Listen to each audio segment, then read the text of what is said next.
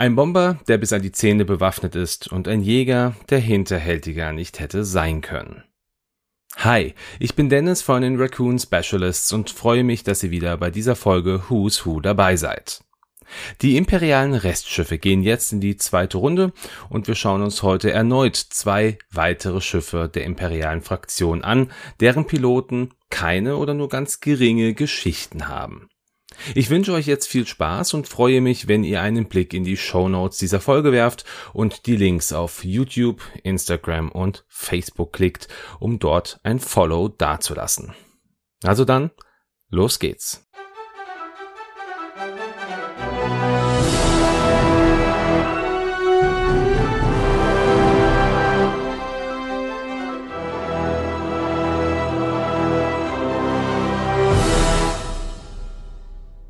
Den Anfang machen wir mit einem Bomber, der stärker bewaffnet war als manch imperiale Streitmacht zusammen. Es geht um den TIE Punisher. Der TIE CA Punisher hat viele Namen, sowohl im Kanon als auch in den Legends von Star Wars. Bekannt wurde er als TIE IT Interdictor oder auch Advanced TIE Bomber im PC-Strategiespiel Star Wars Galactic Battleground von 2001.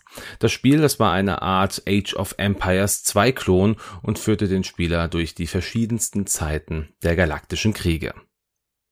In den Legends von Star Wars wurde der Punisher, wie im Grunde alle imperialen Jäger und Bomber der Teilserie, von der Sienna Flottensysteme entwickelt und gebaut. Dies geschah kurz nach der Schlacht von Yavin und der Punisher sollte ein fortschrittlicheres Bombermodell sein.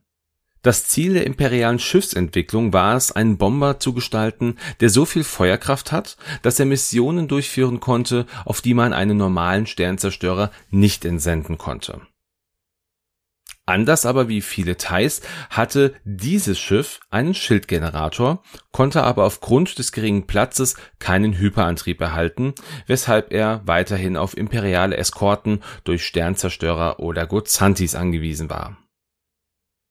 Bei der Bewaffnung legte das Imperium mehr Wert auf Bomben, Raketen und Torpedos als auf Laserkanonen, weshalb der Punisher über eine leichte Laserkanone verfügte, aber als Sekundärbewaffnung zwei Geschosswerfer hatte, die zwölf Erschütterungsraketen oder zwölf Proton-Torpedos tragen konnten.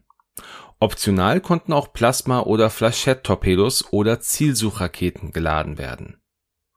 Zusätzlich gab es noch zwei Bombenschächte, die bis zu 16 Protonbomben und alternativ Clusterminen oder Ionbomben laden konnten und obwohl der Punisher in unserem Miniaturenspiel neben dem Piloten noch einen Gunnerplatz hat, war dieser weder in den Legends noch im Kanon vorhanden Leider gibt es zur Größe des Bombers keine offiziellen Angaben, aber wenn wir mal von der Größe eines TIE Bombers ausgehen, der 8,60 Meter breit ist, dann müsste der Punisher so circa auf 10,75 Meter kommen und eine Höhe von 7,50 Meter haben, wobei das jetzt auch reine Spekulation ist. Rein optisch ist der Punisher natürlich dem TIE Bomber nachempfunden, hat jedoch vier statt nur einer Ladekammer für Munition und Bomben bzw. Minen, was ihm natürlich zu einem enormen Trümmer macht, der aus diesem Grund doch etwas langsamer ist als der normale Bomber, sofern er denn auch voll beladen wurde wenn wir uns jetzt noch kurz die Geschichte des Bombers anschauen, dann erfahren wir, dass drei Punisher in den Legends während der Evakuierung des Massassi-Tempels auf Yavin den Rebellenstützpunkt angegriffen haben, aber durch eine Taktik von General Yando Donna zerstört wurden. Auch Cloud City wurde drei Jahre nach Yavin mit Hilfe einiger Punisher besetzt das sind dann aber auch Teile der Story-Missionen von Star Wars Galactic Battlegrounds und somit natürlich rein Legends. Kanonisch hatte der Punisher zwar noch keinen filmischen oder Serienauftritt, wurde aber durch das von FFG veröffentlichte Quellbuch Starships and Speeders für deren Pen-and-Paper-Rollenspielsysteme im Jahr 2020 eingeführt zu den Piloten gibt es natürlich nicht so viele Informationen, sonst wäre dieses Schiff ja nicht in dieser Folge gelandet. Redline, das war das Rufzeichen eines Kommandanten der Black Age Staffel, der eine Erwähnung im Buch zum Videospiel Star Wars The Force Unleashed findet. Hier löst er Juno Eclipse ab, nachdem sie von Darth Vader persönlich versetzt worden war. Redline wurde von Juno als psychopathisch, kalt, grausam und rücksichtslos beschrieben. Death Rain und die Cutlass Squad, die haben leider keinerlei Hintergrundgeschichte, die mir irgendwie zugetragen wurde oder die ich gefunden hätte. Somit kommen wir jetzt auch zum Ende des TIE Punishers und machen weiter mit einem der geheimsten Projekte des Imperiums, dem TIE Phantom. Die Ursprungsgeschichte des Phantoms liegt auch, wie beim Punisher, in den Legends von Star Wars. Früher noch als Phantom V38 bezeichnet, wurde dieser Jäger als Prototyp unter der Leitung des imperialen Großadmirals Badge entwickelt. Gänzlich gegen alle bekannten Regeln des imperialen Schiffsbau verstoßend hatte dieser Jäger sowohl einen Hyperantrieb als auch einen Schildgenerator und bekam eine ewig nicht verwendete weitere spezielle Technologie, eine Stygium-Tarnvorrichtung. Der Grund für die Nichtverwendung war ein von der Galaktischen Republik verhängtes Verbot zur Nutzung von Tarntechnologie, denn die Stygium-Kristalle auf dem Planeten Aten II waren so gut wie erschöpft beim Bau des Jägers wurde auch eine weitere Besonderheit berücksichtigt, denn die drei spitz zulaufenden Solarflügel waren direkt am Rumpf des Jägers montiert und nicht wie bei vielen anderen über Pylonen am Cockpit. Dies hatte den Vorteil, dass der Jäger wesentlich weniger Trefferfläche anbot. In diesem Rumpf des Jägers, der direkt hinter dem Cockpit war, waren auch alle Energiegeneratoren verbaut und das brachte den Vorteil, dass die Solarflügel die Energie dort direkt einspeisen konnten. Bewaffnet war der Jäger mit zwei am Rumpf angebrachten sowie an den Flügelspitzen angebrachten Laserkanonen. Neben einzelnem Feuer konnten auch alle fünf Laser im gleichen Moment schießen, was die Schusseffizienz maximierte Leider gibt es zur Größe des Jägers keine Information aus dem Kanon oder aus den Legends und hier möchte ich jetzt auch sehr, sehr ungern schätzen, weil das Modell doch sehr eigen ist.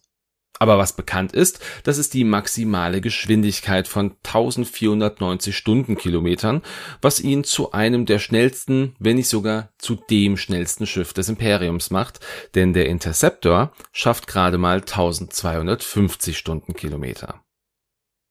Schauen wir uns aber jetzt nochmal das wohl wichtigste Merkmal des TIE Phantoms an, die MK3 Stygium Tarnvorrichtung. Diese verwendet Stygium-Kristalle in einem speziellen Energiereaktor, um vor dem bloßen Auge praktisch unsichtbar zu werden und auch den Sensoren und Scannern anderer Schiffe zu entgehen. Die Tarnung war so gut, dass andere Schiffe nur eine ungewöhnliche Anomalie da feststellen konnten, wo der TIE Phantom war Jedoch war die Tarnvorrichtung nicht perfekt, denn sie hinterließ eine schwach schimmernde Verzerrung, die aber natürlich im All kaum wahrnehmbar war. Das größte Problem aber der Tarnung war die Überlastung der Hauptsysteme. So konnte der Jäger weder Waffen abfeuern noch kommunizieren und auch die Geschwindigkeit war drastisch reduziert. Doch die Techniker konnten die Systeme so umbauen, dass sobald der TIE Phantom sich enttarnte, ein Laserbeschuss von ihm ausging. Somit konnte er bis zum letzten Moment des Beschusses getarnt bleiben und sich dann einen Vorteil erarbeiten. Aus Angst, dass jemand diese Technologie stehlen und gegen das Imperium einsetzen konnte, wurden alle TIE Phantoms mit einem speziellen Selbstzerstörungsmechanismus ausgestattet, um bei einer Entführung des Jägers die Technologie zu schützen All diese Punkte machten den Jäger zu einem sehr teuren Schiff, das nur sehr begrenzt gebaut wurde und auch nur den vertrauenswürdigsten und erfahrensten Piloten des Imperiums zugänglich gemacht wurde. In den Legends taucht das Schiff das erste Mal als Phantom V38 im PC-Spiel Star Wars Rebel Assault 2 The Hidden Empire auf nach der Zerstörung des Todessterns über Yavin durchsuchten imperiale Generäle und Wissenschaftler hier alte Baupläne von Jägern und Schiffen und stießen auf die Stygium-Tarntechnologie, die in Jägern und Shuttles eingebaut werden konnte. Der Imperator beauftragte die weitere Entwicklung dieser Technologie, und da die Stygium-Kristalle selten waren, wurde versucht, auch andere Möglichkeiten zur Tarnung zu finden. Im Laufe der Geschichte stößt der Rebellenpilot Rookie One auf den TIE Phantom und kann einen stehlen und zu den Rebellen bringen. Hier sollten die Techniker der Rebellen die Tarntechnologie untersuchen, jedoch konnte das Imperium dank der verbauten Selbstzerstörung diese schützen. Danach wurde die Entwicklung auch aus Kostengründen eingestellt und die wenigen TIE Phantoms, die noch existierten, wurden den fähigsten Piloten des Imperiums zugeteilt. Wie schon anzunehmen war, sind die Piloten dieses Jägers großflächig unbekannt. Lediglich der Testpilot von Imda und das Fliegeass der Sigma-Staffel beziehen sich direkt auf das PC-Spiel Star Wars Rebel Assault 2. Dies lag daran, dass auf Imda die Technologie als auch der TIE Phantom entwickelt und erforscht wurde und die Sigma-Staffel, das war die erste komplette TIE Phantom-Staffel, die Lord Vader persönlich die Technologie als auch die Effizienz vorstellte, damit dieser dem Imperator berichten konnte. Über die Piloten Whisper und Echo wissen wir lediglich, dass Whisper eine Frau und Echo ein Mann war, sonst haben wir aber keine Infos über diese Piloten. Also dann kommen wir jetzt zum Ende dieser auch wieder sehr kurzen Folge. Ich hoffe aber, dass ihr das ein oder andere neu erfahren habt und Spaß an der Folge hattet. Schaut gerne, wie schon anfangs erwähnt, in die Show Notes dieser Folge. Hier findet ihr einen Link, der euch zu allen Links führt, die wir anzubieten haben. Das heißt zu allen unseren Formaten. Und lasst uns gerne natürlich einen Kommentar da zu diesem Format, zu allen anderen Themen. Alles, was euch bewegt. Ja, die Waschbären freuen sich über jede Rückmeldung eurerseits. Und ansonsten wünsche ich euch jetzt einen schönen Sonntag, einen guten Start in die Woche oder einen schönen Tag, wann auch immer ihr diese Folge hört. Macht's gut, bis bald und ciao.